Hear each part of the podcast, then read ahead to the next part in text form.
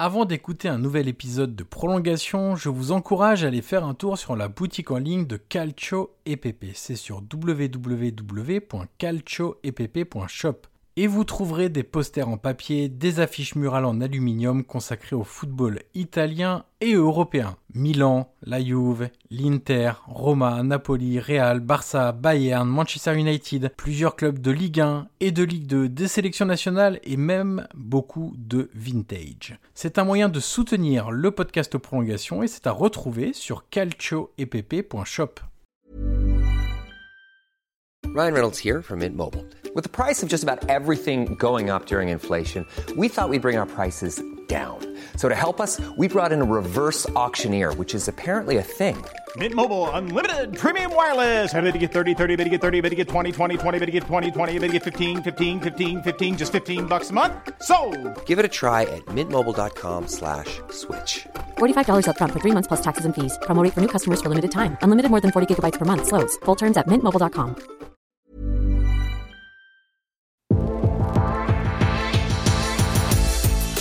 Bonjour à tous, je suis Johan Crochet, journaliste et podcasteur, et je vous souhaite la bienvenue pour un nouvel épisode de Prolongation. Prolongation est un podcast d'entretien où je rencontre des acteurs du football pour vous faire découvrir et pour décoder leur métier. L'idée est de donner des clés pour mieux comprendre le football avec ceux qui le font. Vous aurez accès à des entretiens avec des entraîneurs, des joueurs, des préparateurs, des recruteurs, des formateurs et même des spécialistes de la nutrition et du sommeil. Une seule règle, on prend le temps, on écoute les invités et on réfléchit tous ensemble. D'ailleurs, si vous avez apprécié l'épisode à venir ou que vous avez apprécié les précédents, je vous encourage à mettre les 5 étoiles et laisser un commentaire sur Apple Podcast pour faire découvrir Prolongation au plus grand nombre.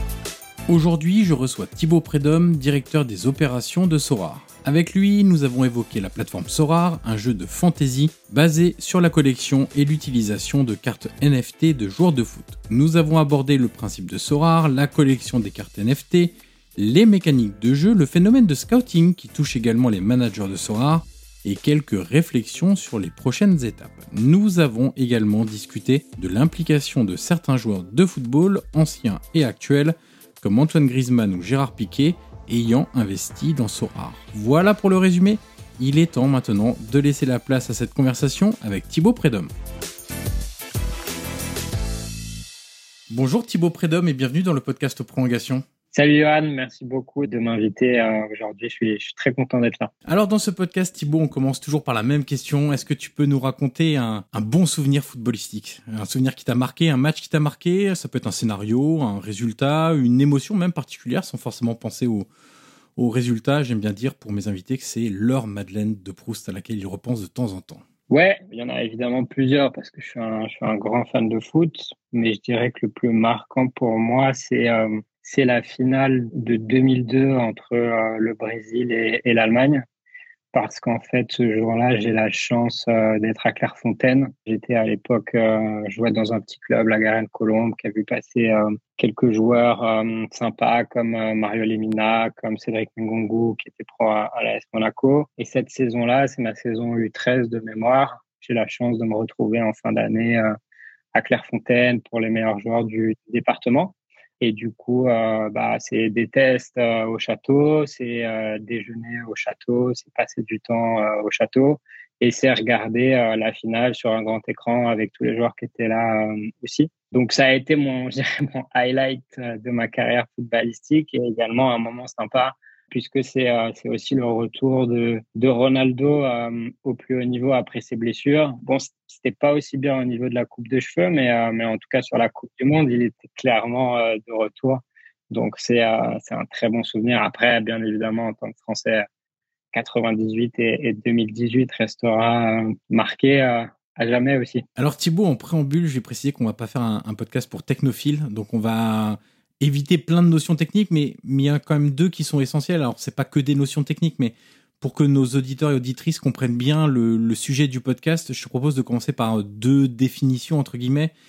La première, c'est résumer ce qu'est Sorar. Alors, je m'y suis risqué si je te dis que c'est un jeu de fantasy basé sur la collection et l'utilisation de cartes NFT euh, de joueurs de foot. Est-ce que ça va à peu près? Ouais, franchement, c'est euh, pas mal du tout, en restant également euh, très simple Euh, Sora aujourd'hui, euh, bah, c'est deux choses. C'est d'abord euh, une plateforme sur laquelle tu vas effectivement pouvoir acheter des NFT, donc qui sont des cartes euh, digitales certifiées sur la blockchain, qui représentent des joueurs de foot, qui sont licenciés par les clubs. Et ces cartes ont la particularité de pouvoir être jouées sur euh, le deuxième gros pilier du produit, qui est le jeu de fantasy, ce que tu as expliqué dans ta définition également. Alors, je précise sur les cartes NFT pour vulgariser à mort, même si je, il me semble que euh, vous aimez pas spécialement la comparaison, mais est-ce qu'on peut dire que c'est en gros des, des panini digitales qui représentent la figure du joueur euh, comme on l'a nos vignettes Panini dans, dans nos, on achète les paquets de Panini, on les colle.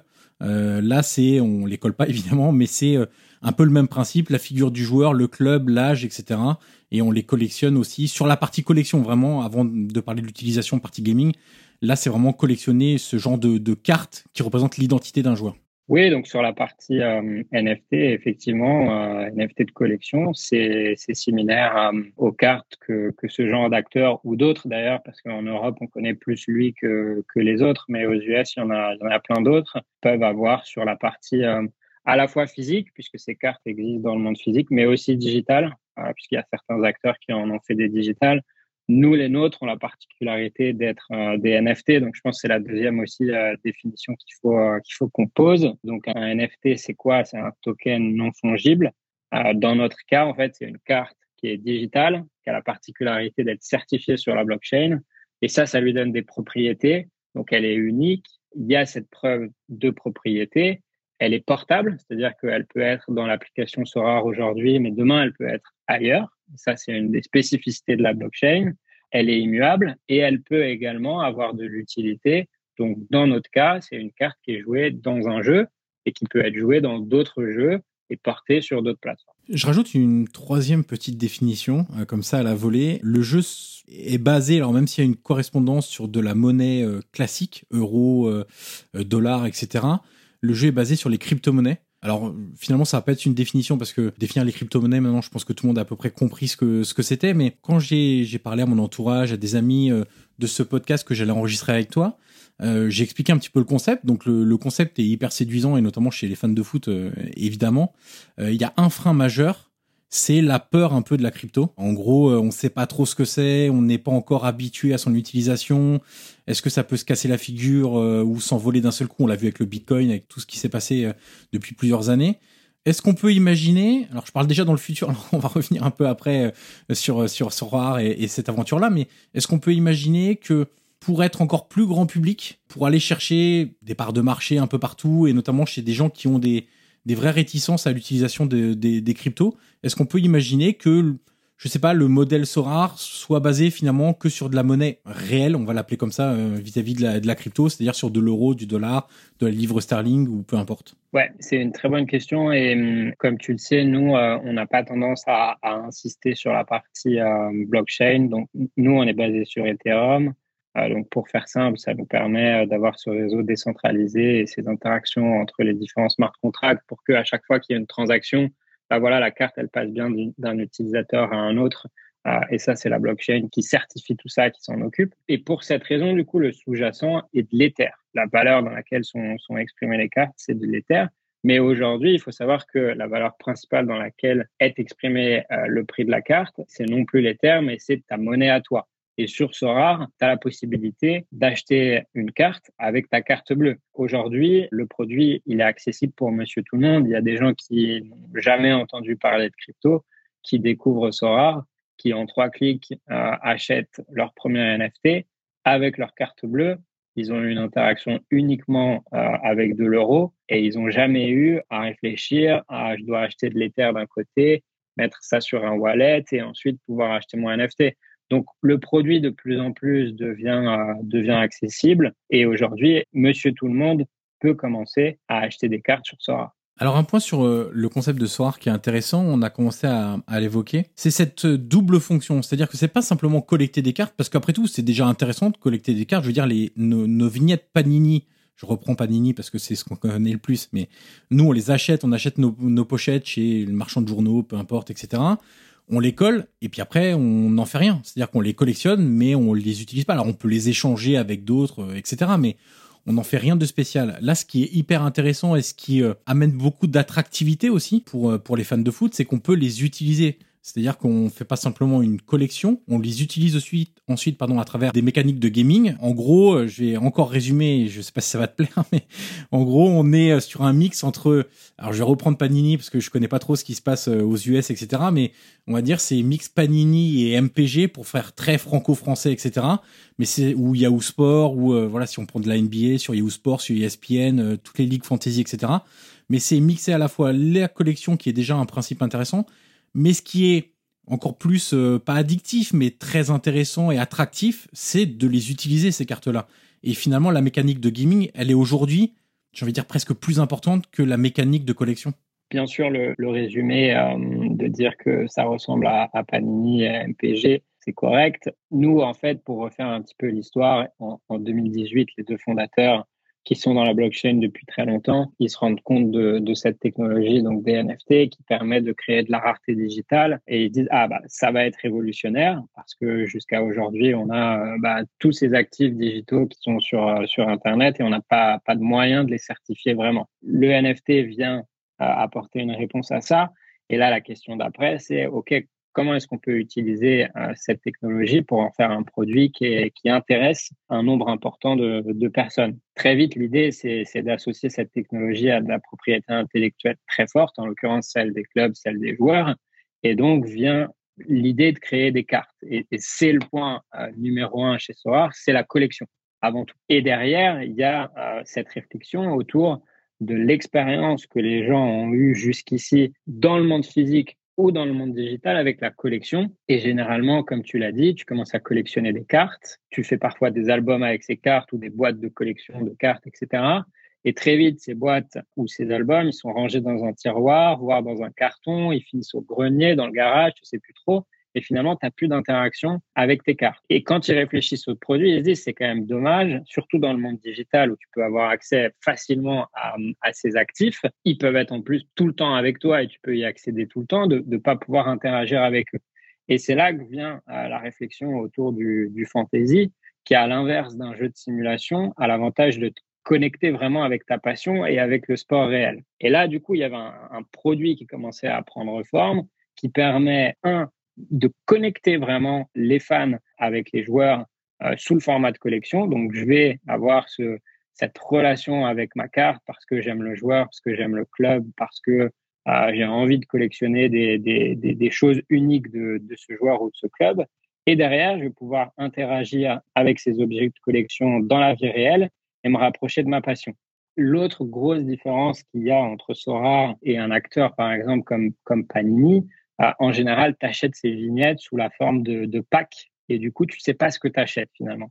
Sur Sorar, c'est pas le cas. Tu, tu, tu, te connectes, tu rentres sur la place euh, de marché, sur la plateforme, et là, tu vas savoir tout le temps ce que tu achètes. Donc, tu décides de ce que tu collectionnes et tu décides derrière de comment est-ce que tu veux construire ton équipe pour éventuellement jouer dans, dans le fantasy. Et t'as pas de risque de doublon involontaire, c'est-à-dire que si tu veux acheter deux fois le même joueur, tu peux l'acheter, mais tu vas pas avoir des doublons, des, triplés, des quadruplés comme ça arrive avec les, les cartes Panini. Après, tu te dis en fait, bah une fois que je l'ai x4, bah si j'arrive à les changer, ok. Mais sinon, ça veut dire que ces trois cartes-là, j'en fais strictement rien. Elles me servent même pas pour ma collection, en fait. Voilà, bah ça, encore une fois, tu vois, quand il y a eu une réflexion autour euh, du produit, on a cherché à pas recréer euh, toutes les frustrations qui pouvaient exister dans le dans le monde physique. Donc, ne pas interagir plus que après avoir fait l'album avec les cartes, c'était une frustration. Ne pas savoir ce que tu achètes, c'était une autre frustration. Et, là, sur Sora, on a cherché à ne pas les recréer. Après, encore une fois, tu as des gens sur Sora qui sont des collectionneurs et ça les intéresse de collectionner plusieurs fois une carte d'un même joueur parce qu'il faut savoir, donc, comme ces NFT sont uniques, euh, bah voilà, tu peux collectionner la numéro 1, la numéro 2, la numéro 3, la numéro 4, etc., etc. Et ça, on a des utilisateurs qui sont intéressés par ça. J'ai notamment rencontré sur un joueur que j'ai acheté quelqu'un qui en avait acheté 34 exemplaires du même joueur. Donc, euh, je pense que c'était soit un membre de la famille, soit un très gros fan. Mais euh, effectivement, euh, ça, arrive. juste pour poser une dernière base sur ce qu'est Sora, la partie gaming, elle est en lien direct avec les performances dans le monde réel. C'est-à-dire que plus ton joueur est performant, pour faire simple, plus il va t'en rapporter de points via un algorithme de statistiques. Je crois que vous bossez avec Opta, si je ne dis pas de, bêtises. Oui.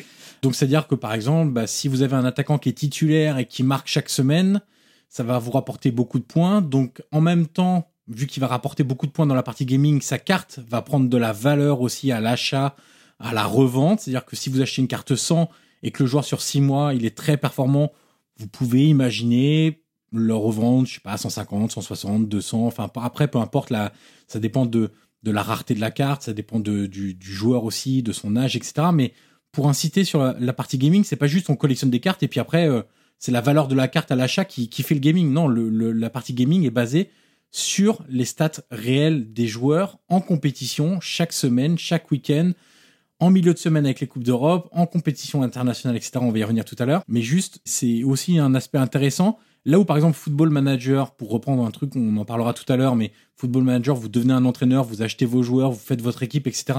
Mais c'est finalement la mécanique du jeu en lui-même qui va faire que un joueur va être bon ou pas. Là, c'est vraiment basé purement sur la réalité. Ouais, et ça, c'est une des missions du, départ, c'est vraiment de, connecter en fait le, les fans avec la carte le joueur qui est sur la carte, le club auquel appartient le joueur et le sport vraiment dans la vie réelle. Encore une fois, nous, notre mission principale, c'est de créer des objets de collection qui ont derrière de la gamification.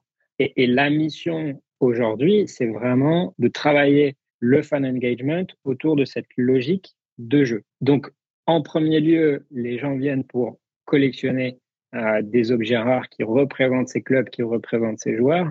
Après, toute la magie opère au moment où ces joueurs vont interagir bah, quasi euh, quotidiennement ou toutes les semaines avec leurs cartes et vont s'intéresser aux performances des joueurs, vont s'intéresser aux performances du club, euh, vont s'intéresser au calendrier du club pour vraiment construire leur équipe. Et nous, on a une, une boucle qui est en fait, euh, bah voilà, acheter, vendre, échanger les cartes, derrière jouer les cartes, derrière être classé puisque c'est le, le propre d'un jeu de fantasy. Quand vous composez votre équipe, ensuite, bah, vous entrez dans le tournoi et euh, donc tu l'as expliqué, il y en a en général deux par semaine. À la fin du tournoi, il y a un classement. On peut voir où est-ce qu'on est dans le classement. En fonction du classement, on peut gagner des prix. Et on a différents prix à nous aujourd'hui dans, dans le jeu.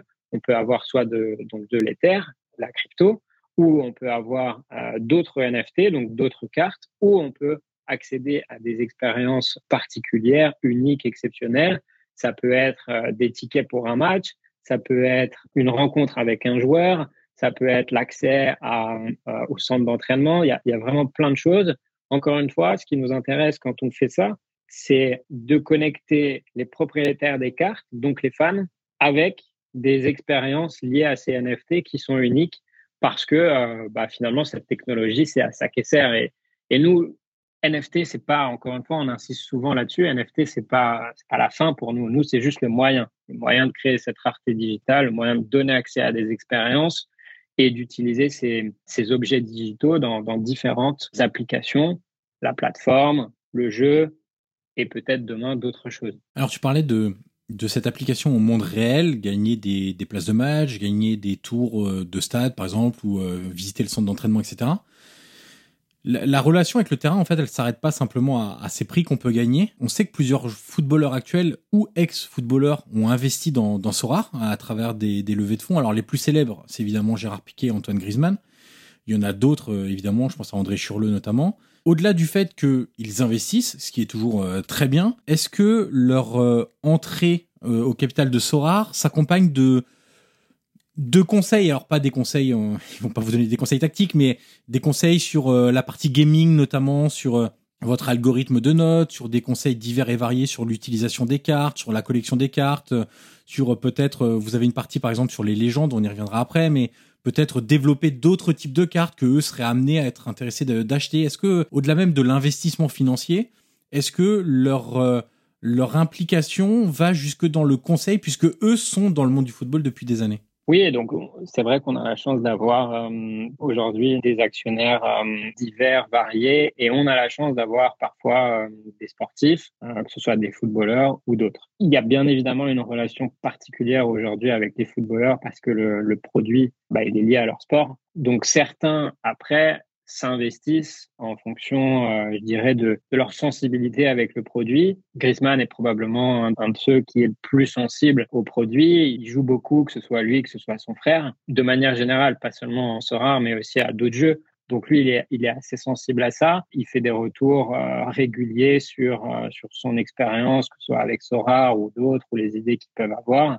Et ça, pour nous, ça a beaucoup de valeur. Ensuite, on a d'autres actionnaires comme Piquet qui, eux, ont développé des business autour d'eux qui commencent à avoir une taille euh, importante. Donc, c'est sa holding Cosmos avec qui justement on a développé ce partenariat autour des cartes légendes. Et c'est grâce à ça en fait que parfois on est capable de, de créer plus de valeur plus rapidement parce que on a les bons actionnaires.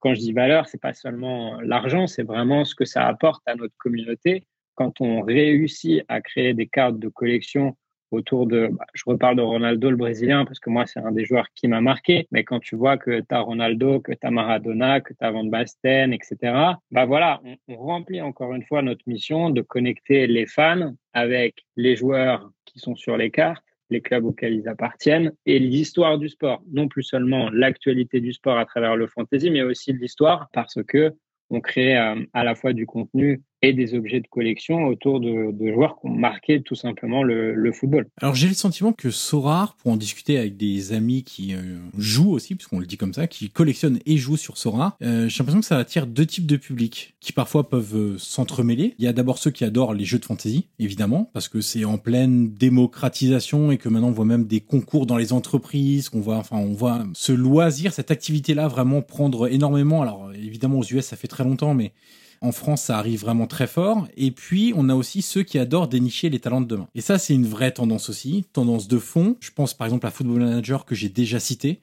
C'est un jeu dont la popularité a explosé ces dernières années. Je, pense par exemple aux réseaux sociaux qui euh, permettent de toujours mettre en avant plein de jeunes footballeurs du monde entier parce qu'aujourd'hui on réussit à avoir la data, on réussit à avoir la vidéo de manière euh, plus ou moins simple selon les, les zones géographiques, mais quand même on réussit à avoir pas mal de choses aujourd'hui. J'ai interviewé plusieurs recruteurs dans des clubs professionnels qui sentent aussi ce truc-là, de l'intérêt pour le, ce qu'on appelle le scouting, de trouver les, futurs talents et les futures pépites de demain. Est-ce que c'est une tendance que vous constatez aussi dans la communauté Sora, que ce soit sur les réseaux sociaux, que ce soit sur, euh, sur différents moyens de, communication que, que, vous avez, ou même simplement sur, euh, je sais pas si vous avez des stats internes sur euh, l'achat-revente de jeunes, par exemple, enfin de cartes à travers les âges, etc. Est-ce que c'est un truc que vous voyez? On suit pas euh, particulièrement, tu vois, euh, l'activité autour des, des, cartes sur les sur les jeunes joueurs. C'est c'est pas quelque chose qu'on va suivre en, en, particulier. En revanche, c'est vrai que euh, que ce soit les gens qui viennent uniquement pour collectionner ou les gens qui viennent pour collectionner et jouer, il y a toujours un intérêt pour être celui qui trouve en premier la pépite. Et ça, c'est plus c'est plus de, de la validation euh, social que tu recherches quand tu fais ça, parce que tu veux être en fait celui qui dit en premier euh, ah mais moi j'avais sa carte euh, dès la première saison ou je l'avais découvert avant tout le monde ou je l'avais vu en premier à tel endroit, etc., etc. Et ça, ça se retrouve sur Sora comme ça se retrouve sur Football Manager quand tu étais le premier à acheter telle pépite euh, de telle équipe qui n'était pas connue parce que dans le jeu, euh, ça devenait la, future star. À l'inverse de Football Manager, où là, c'était de la, pure simulation et, on a tous en mémoire des joueurs qui devenaient des, des phénomènes euh, sur, sur Football Manager qui n'ont jamais rien fait dans, dans la vie. J'en ai en tête, t'en as probablement en tête. Là, sur Sora, effectivement, ce qui est intéressant, c'est que, c'est que tu vas voir les pépites ou en tout cas ceux en qui tu, tu crois pour le futur qui vont bah, dans la vie réelle commencer à jouer. Donc tu vas pouvoir commencer à jouer les cartes. Et ensuite euh, tu vas pouvoir commencer à suivre euh, comment est-ce que euh, leur performance bah voilà augmente et te font marquer davantage de points etc et ça ça crée une relation particulière entre entre toi et ta carte. D'autant plus que nous quand un joueur passe professionnel et que c'est sa première saison la carte est particulière parce que c'est une rookie carte. Il y a une petite marque particulière donc en général, les collectionneurs apprécient énormément ce, genre de cartes. Alors vous avez un peu plus de 225 clubs sous contrat direct ou, indirect. Alors indirect, j'ai indirect, c'est parce que c'est des accords avec la ligue, donc dont dépendent les clubs. J'ai deux petites questions là-dessus. La première, c'est à quel rythme vous avez prévu d'augmenter ce, nombre de clubs ou de championnats de ligue. Et la deuxième, c'est, j'avais pas pensé en préparant l'émission et en discutant là, en parlant de rookies, etc. Comment sont choisis Parce que tous les joueurs de l'effectif n'y sont pas. S'il y a 35 joueurs sous contrat, il n'y a pas les 35 joueurs de chaque équipe qui sont présents sur sur Sora. Comment est faite la sélection? Est-ce que c'est le club qui euh, dit bah voilà euh, voilà notre liste de 20 joueurs, je sais pas, de 25 joueurs euh, et ceux qui se débrouillent? Parce qu'il y a des clubs qui euh, par exemple sur la Bundesliga qui a été ajoutée je crois en octobre ou en novembre, quelque chose comme ça, il y a des jeunes joueurs qui sont dans certains clubs, c'est-à-dire des, gamins de 17-18 ans et qui n'y sont pas chez d'autres. Donc comment est faite la sélection des cartes? Et la première question, c'est à quelle fréquence vous avez prévu d'augmenter le, nombre de, clubs? Donc, tu l'as bien dit, aujourd'hui, on a, on a autour de 230 clubs sur la plateforme. Quand on dit club, ils sont là de, de deux façons. Donc, effectivement, soit ce sont des, deals en direct avec eux, soit ce sont des deals qu'on a passés avec les ligues, hein, typiquement la Liga, la Bundesliga, comme tu l'as dit. On a bien évidemment l'ambition de continuer à développer le nombre de partenariats qu'on a. L'objectif étant d'être entre 20 et 30 ligues dans le football. Donc, on a encore énormément de, de travail à, à, réaliser. Pourquoi ce, ce, chiffre? Parce que nous, on a l'ambition de créer pour la, pour la première fois un Global Fantasy Game. Qui dit global, dit avoir des joueurs qui jouent sur le continent américain, sur le continent européen, sur le continent asiatique, etc et de pouvoir comme ça construire son équipe et de mutualiser les audiences, de connecter les fans entre eux, etc., pour te pousser à t'intéresser bah, non seulement au football européen, mais aussi aux autres footballs et aussi pour permettre aux détenteurs de droits de toucher des nouvelles audiences parce que les joueurs se retrouvent un petit peu mélangés comme ça dans les équipes. Je me permets de te couper Thibaut juste un instant pour le préciser parce que je l'ai pas encore fait. Quand vous passez des deals, alors pourquoi vous passez des deals déjà? C'est légal du coup quand tu passes des deals tu es sur quelque chose de, légal et tu n'utilises pas des images de de joueurs, de clubs, de championnats euh, comme ça à la volée, euh, voilà.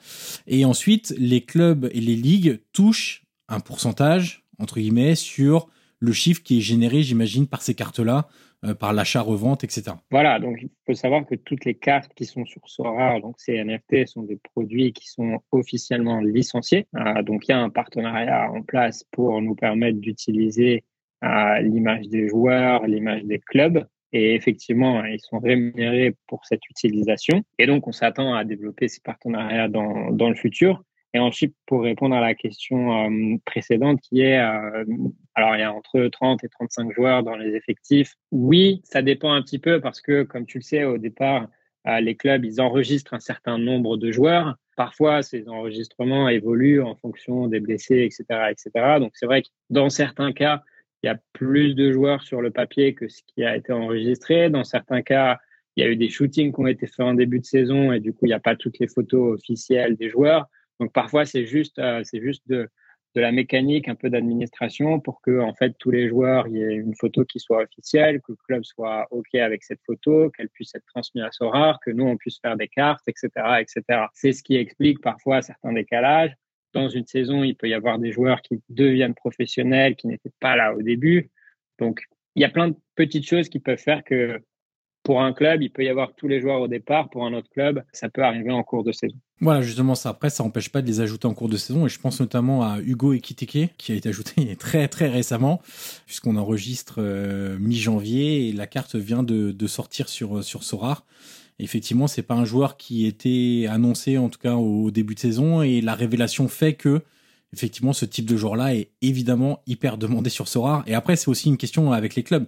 C'est-à-dire que si les clubs veulent vraiment tirer profit de ce partenariat-là, ils ont tout intérêt à ce que leurs meilleurs joueurs, même ceux qui se révèlent en cours de saison, soient présents sur Sora parce que ça va attirer de l'intérêt, ça va, etc., etc. Donc, euh, c'est évidemment une chose qui, qui existe. Non, tout à fait. J'ai un autre exemple en tête, euh, Mathis Tell. Je sais pas si tu vois, mais le, le petit jeune euh, de Red, moi, c'est un joueur que j'ai vu jouer euh, à Montrouge, par exemple. Bah voilà, ça, typiquement, c'était c'était un joueur euh, qui est passé professionnel alors en début de saison, mais c'était c'était peut-être un peu une surprise pour tout le monde et finalement il se retrouve dans l'effectif. On n'avait pas la carte euh, dès le début en même temps que les autres, mais là maintenant elle est sur rare et, et, ça ça arrive euh, ça arrive de temps en temps et, et c'est pas un problème pour nous, c'est pas un problème pour les clubs. Et les cartes sont, sont sorties au fur et à mesure parfois. Quand vous négociez avec les ligues et avec les clubs, est-ce que tous comprennent ce que vous leur présentez? Est-ce que tous voient les enjeux, réussissent à identifier les, les potentiels revenus. Au-delà même des revenus, ça peut être aussi une question de, réputation. C'est-à-dire qu'aujourd'hui, Sora est un jeu qui est de plus en plus euh, joué, entre guillemets, je trouve pas d'autres mots euh, tout de suite. Euh, qui Sora, c'est de plus en plus connu, il y a de plus en plus d'utilisateurs. Euh, c'est aussi un enjeu de réputation pour eux, c'est-à-dire que demain, euh, vous jouez, il y a beaucoup, euh, je crois que, il me semble que c'est votre fondateur qui disait que le plus grand nombre d'utilisateurs était aux États-Unis, il me semble, ou je sais pas si c'était en nombre d'utilisateurs ou en termes de, de, de, business, entre guillemets, de, de, personnes qui, qui dépensent sur Sorar, c'était aux États-Unis. Je vais reprendre l'exemple de, de Reims. Pour Reims, savoir qu'il y a des personnes aux États-Unis qui vont commencer à suivre les performances du, stade de Reims et euh, euh, regarder, tiens, quel est le résultat, qui a marqué, acheter des cartes, etc. C'est aussi un enjeu au-delà même des, des revenus financiers. On sait que les clubs cherchent des nouveaux marchés, cherchent à s'exporter à l'international, donc c'est aussi euh, très important pour eux. Est-ce qu'ils percutent tout de suite sur tout ça quand vous allez... Ryan Reynolds here from Mint Mobile. With the price of just about everything going up during inflation, we thought we'd bring our prices down. So to help us, we brought in a reverse auctioneer, which is apparently a thing.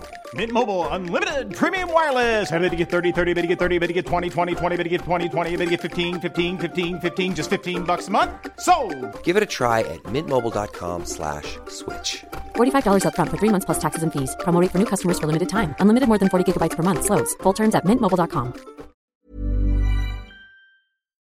La réponse est bien évidemment ça dépend, mais après peut-être euh, sur la tendance de fond. Euh, tous les clubs ont, conscience que, et, en plus ça se passe en ce moment quasiment dans tous les sports, il y a des modes de consommation qui évoluent. Donc euh, les gens passent moins de temps derrière les, écrans en faisant qu'une seule chose. Donc avant on regardait les 90 minutes d'un match, aujourd'hui on regarde les 90 minutes d'un match avec un autre écran ou en faisant quelque chose en, en parallèle. soit parce qu'on est sur les réseaux sociaux, soit pour X ou Y raison. Donc, tous les clubs et tous les sports cherchent à euh, réengager les fans. Ah, donc ça, c'est un premier point. Il y a un deuxième point qui est, il y a des légendes aujourd'hui dans le football qui arrivent plutôt vers la fin qu'au début de leur carrière, les Cristiano Ronaldo, les Messi qui engagent des communautés absolument gigantesques. C'est la même chose dans le basket avec des LeBron, c'est la même chose dans le foot US avec des Tom Brady. Et, en fait, dans plein de sports, c'est comme ça. Le tennis aussi avec Federer, Nadal et Joko. Donc tout le monde se dit, oulala, attention, il faut qu'on soit capable de réengager les fans et de continuer à les intéresser avec des nouveaux moyens qui permettent de, de vraiment créer une connexion. Le NFT en est un. Pourquoi? Parce que à travers ces cartes, on crée une connexion particulière, comme je l'ai expliqué, entre le fan, le collectionneur, le joueur qui est sur la carte, la carte en elle-même, le club et en fait le vrai sport. Et il faut voir Sora en fait comme un deuxième écran. Je vais regarder mon match pendant 90 minutes j'ai fait en amont mon équipe et je regarde en parallèle mon téléphone en essayant de voir comment est-ce que mon équipe performe en fonction des performances d'Ekiteke, de Mbappé, peu importe les joueurs que j'ai mis dans mon équipe. Donc ça, les clubs, ils le comprennent. Et il y a un autre intérêt quand ils rejoignent Sora aujourd'hui, puisque effectivement la base d'utilisateurs s'est développée, puisque, comme on l'a dit euh, au départ, on mutualise les audiences, c'est de toucher des nouveaux publics. C'est de développer une audience aux États-Unis, c'est de développer une audience en Asie, c'est de permettre aux fans de Bundesliga de collectionner aussi la Ligue 1, permettre à des fans euh, en Amérique de collectionner aussi la Ligue 1. Donc ça, c'est des choses auxquelles, euh, bien évidemment, les clubs sont sensibles. Après, souvent, on nous demande, ouais, mais est-ce qu'ils comprennent le NFT, etc. En vérité, encore une fois, le NFT, c'est le moyen, c'est absolument pas la fin. Personne au sein des clubs comprend comment le dernier maillot de l'équipe de France est fabriquée pour qu'il n'y ait pas de transpiration. Personne comprend comment cette application elle marche, sur quelle techno elle est basée, et c'est pas grave. Euh, l'important c'est de comprendre comment est-ce que ce produit vient répondre à un besoin, comment est-ce que ce produit leur permet de développer une nouvelle source de revenus qui est importante en ce moment, et comment est-ce que cette techno elle permet de monétiser un marché secondaire, ce qui était absolument impossible avant. Est-ce que la. Je pense à ça parce que on a parlé du deal euh, avec la Bundesliga. Si je ne me trompe pas, il y a aussi la D2 allemande dans le deal. Euh, vous avez la Championship en, en stats, c'est-à-dire dans l'algorithme, dans les, championnats qui sont suivis, voilà, on va dire ça comme ça, et sur lesquels les joueurs peuvent scorer, mettre des points, etc. Il y a aussi le Championship. Je pensais à la Ligue 2 parce qu'en fait, la Ligue 2, euh, il y a un regain d'intérêt pour cette compétition-là. Il y a notamment le fait qu'elle soit diffusée en clair maintenant de manière très régulière et ça, ça aide aussi à la réputation. Est-ce que on peut imaginer euh, prochainement, euh, sans date précise, mais euh, avoir la Ligue 2 aussi sur sur Sorar où il y a En plus, une spécificité très française, c'est-à-dire que comme les clubs français forment beaucoup de joueurs, de jeunes joueurs forment très bien aussi, il y a beaucoup de jeunes joueurs qui sont dans ces clubs de Ligue 2.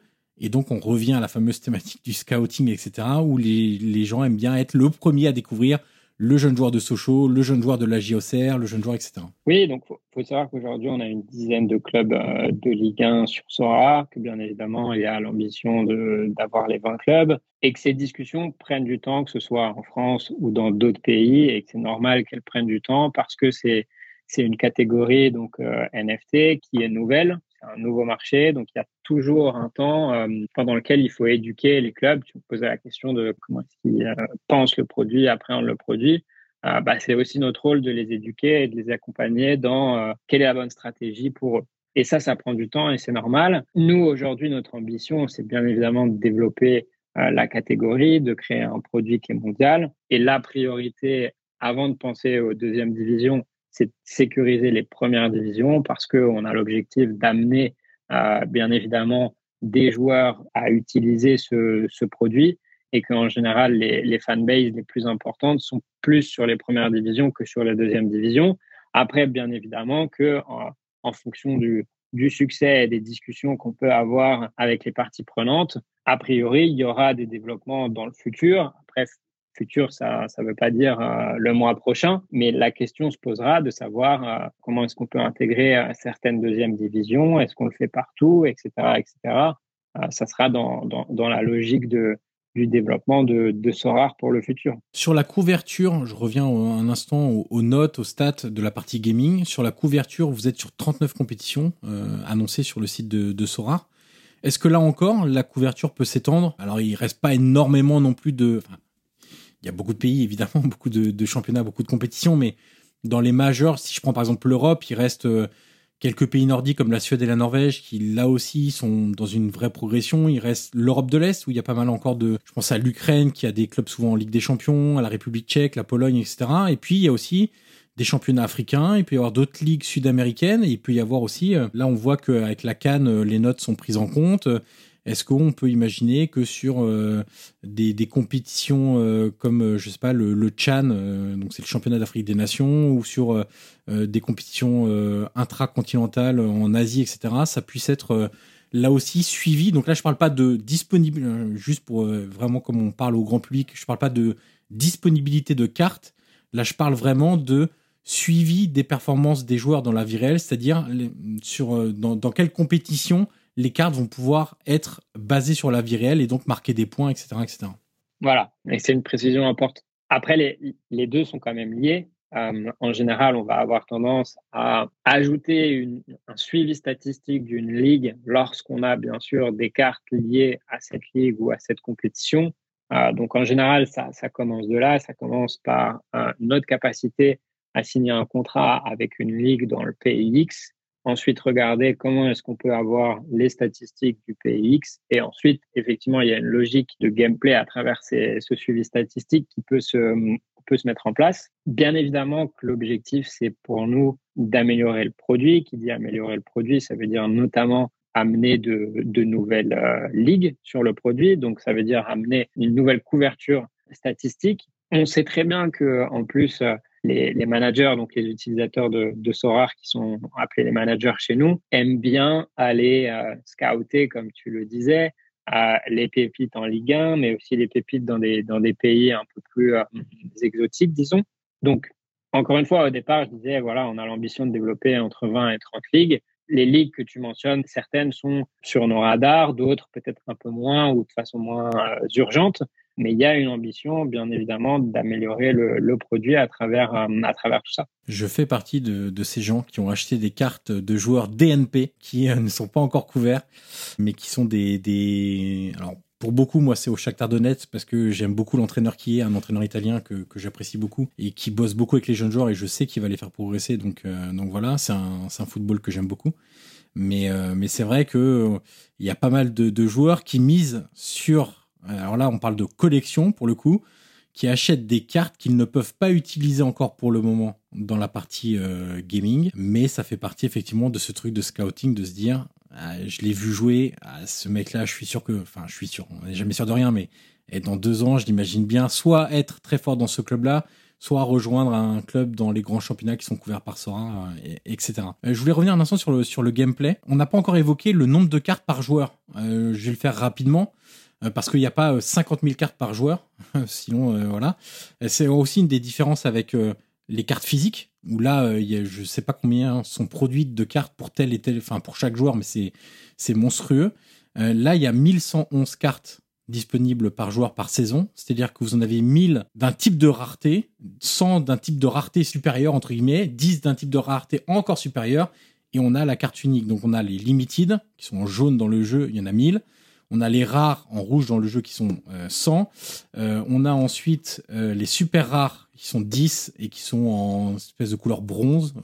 Ouais, plutôt bleu. Ah oui, bleu, pardon, bleu. Et c'est les, les uniques qui sont couleur bronze. voilà, je mélangeais les, les, les, deux. Donc il y a 1111 cartes par, par joueur. sur la partie gameplay, en parlant avec comme ça des, des amis qui jouent aussi, une des questions majeures, tourne autour de la valeur des cartes moins importantes, donc la valeur des cartes limited pour le coup, donc les 1000 premières, enfin les 1000 de la catégorie la plus basse entre guillemets. Il y a, plusieurs questions. Il y a comment éviter que les récompenses, euh, donc quand on, accumule des points et dans la partie gaming on gagne des, cartes, euh, comment éviter que ces récompenses-là ne soient pas distribuées qu'aux personnes qui mettent des grosses sommes pour acheter les meilleurs joueurs? C'est-à-dire que par exemple, si demain je fais une équipe avec, en prenant toujours la partie limited, hein, donc la, plus basse entre guillemets, si j'achète euh, Mbappé à Land, si j'achète, euh, je sais pas, euh, Mike Maignan en gardien ou Thibaut Courtois, Eder Militao et je sais pas un milieu de terrain, peu importe X ou Y, Pedri par exemple au Barça. Quand j'ai ces joueurs-là, j'ai quand même plus de chances, ça se vérifie pas toujours, hein, mais j'ai quand même plus de chances d'avoir accès à des cartes que si je prends un joueur qui joue un peu moins bien, je sais pas moi, Beveren, un joueur de Reims, etc., etc. Donc ça c'est la première question. Et en fait, une initiative qui m'a marqué. Je me suis dit, tiens, c'est peut-être une ouverture. C'est ce que vous avez fait à Noël, au moment des fêtes. Alors, c'était entre Noël et le premier de l'an, il me semble. Vous avez fait une compétition spéciale. Vous avez dit, il faut pas que les cartes dépassent la valeur de 50 sur 100 sur les derniers matchs joués. Donc 50, c'est valeur moyenne, c'est-à-dire euh, c'est un bon match, mais sans coup d'éclat, euh, voilà, etc.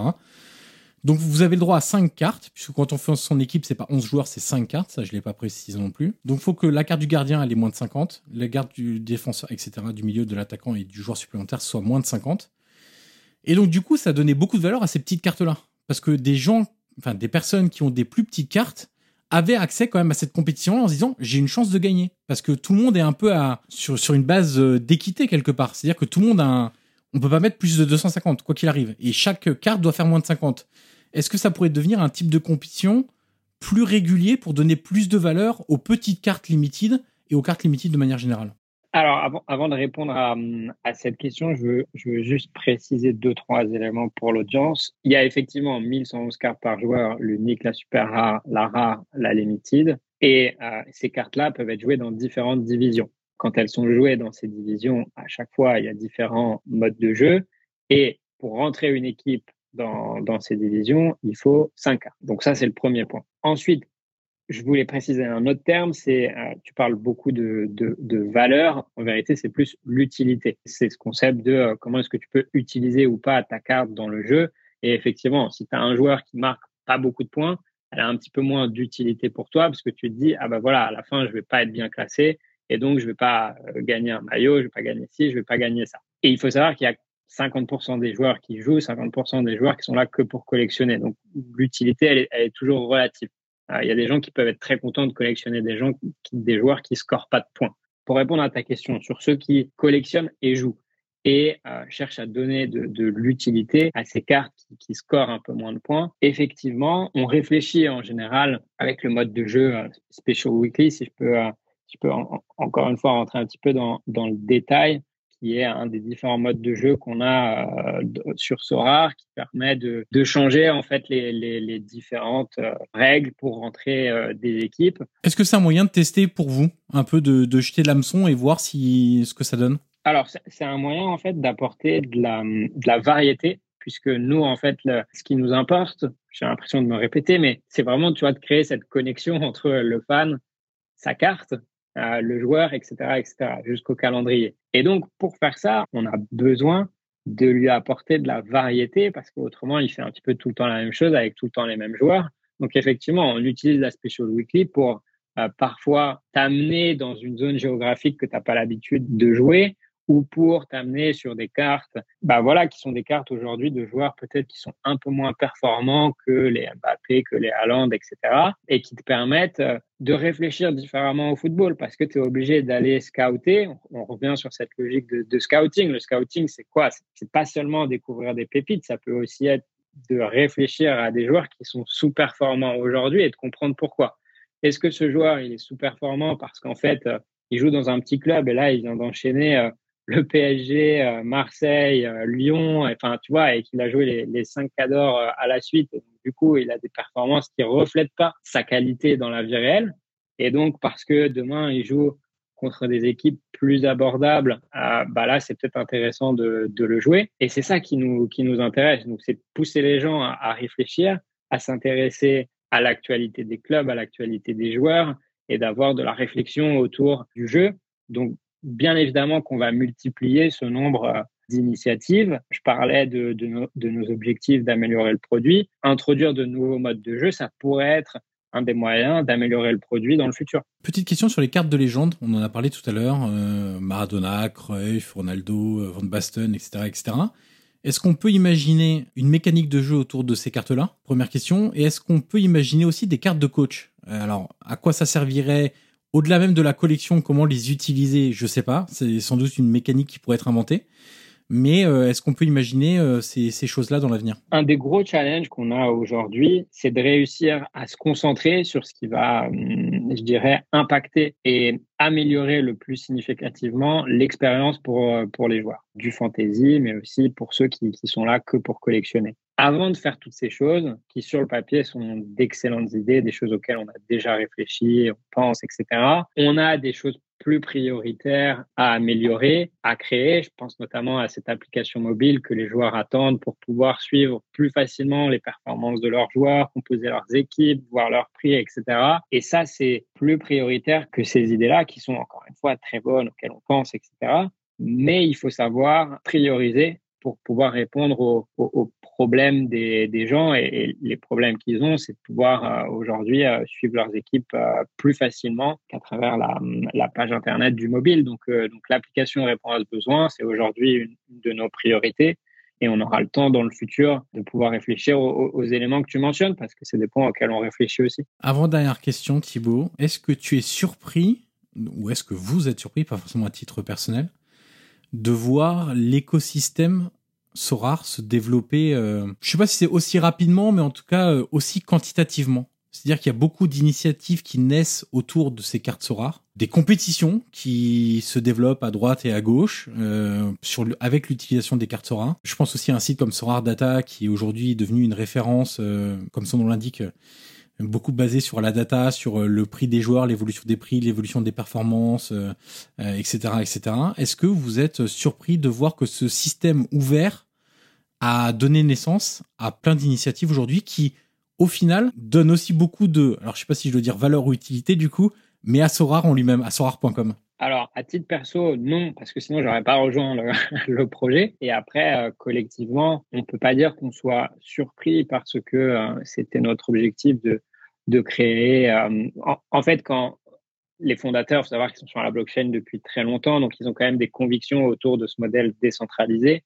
Euh, donc forcément que dans leur tête, quand ils ont créé ces objets digitaux, cette plateforme de vente de cartes avait également une partie utilité euh, et donc une application en interne avec ce, ce jeu de fantasy. Mais il y avait bien évidemment en tête que d'autres projets pouvaient se monter autour, puisque les propriétés de ces NFT, c'est de pouvoir bouger.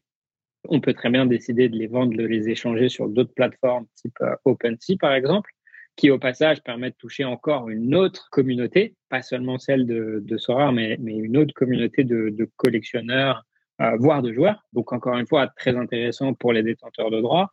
Et il y a effectivement des projets comme ça qui se montent, qui viennent répondre à des problèmes. C'est toujours pareil. Quand on parle de NFT, en fait, il faut parler du produit qui est sous-jacent et de quel problème est-ce qu'il vient résoudre, quel besoin est-ce qu'il vient adresser. Et donc nous, on sait qu'il y a autour de nous des besoins. Tu parles de Soir Data, c'est un bon exemple. Euh, en plus, toi, on comprend très bien que tu es un des scouts, un des analystes euh, du jeu. bah voilà, il y avait un besoin d'un outil qui permettait d'aller chercher de la donnée un peu plus facilement. Sorar Data a répondu à ce, à ce besoin. Il y a d'autres besoins sur d'autres parties qui sont adressés par différents projets. Et nous, on trouve ça super. Et c'est très bien que la communauté soit dynamique, engagée.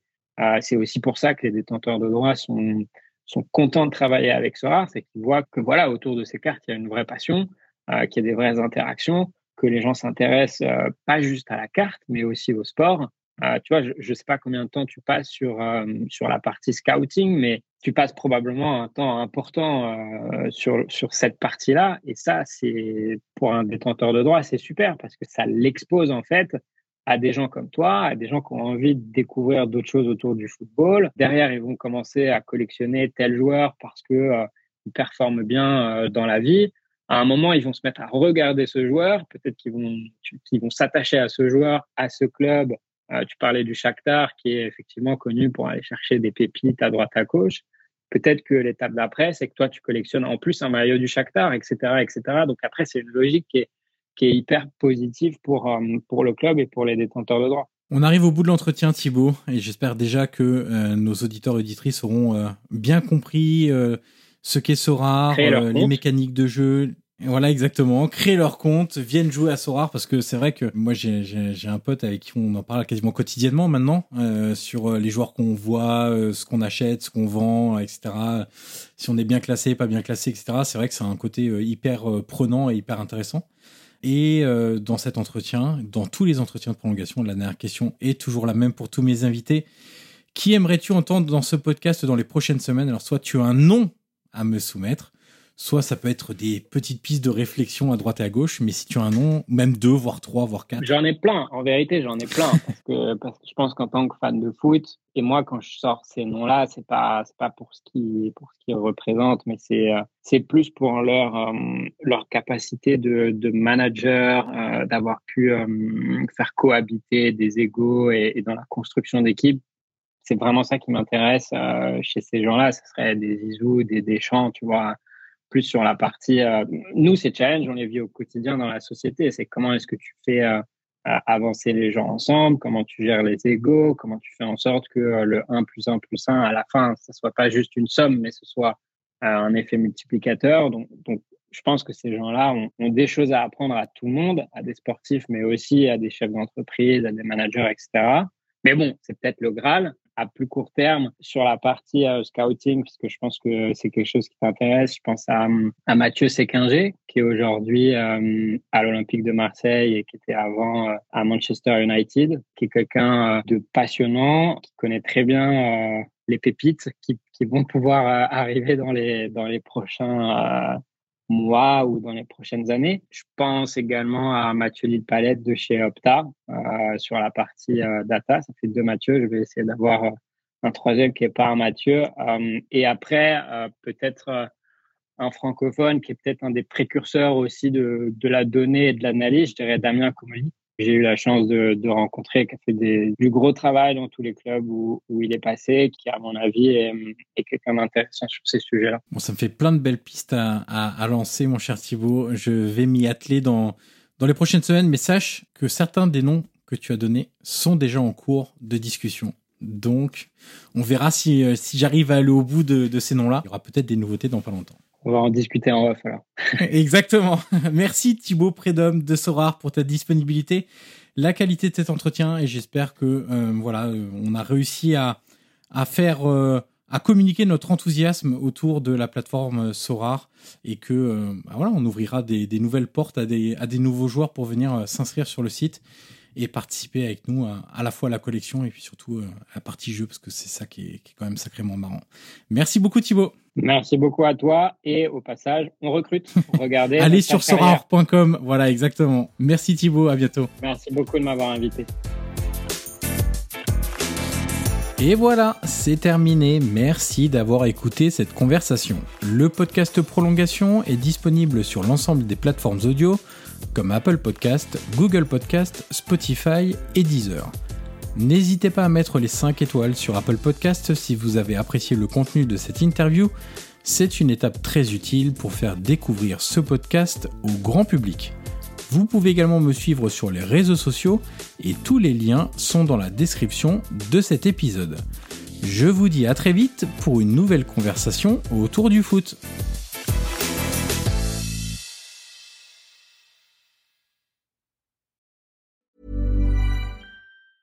Mom deserves the best, and there's no better place to shop for Mother's Day than Whole Foods Market. They're your destination for unbeatable savings, from premium gifts to show-stopping flowers and irresistible desserts. Start by saving 33% with Prime on all body care and candles. Then get a 15-stem bunch of tulips for just $9.99 each with Prime. Round out Mom's menu with festive rosé, irresistible berry chantilly cake, and more special treats. Come celebrate Mother's Day at Whole Foods Market.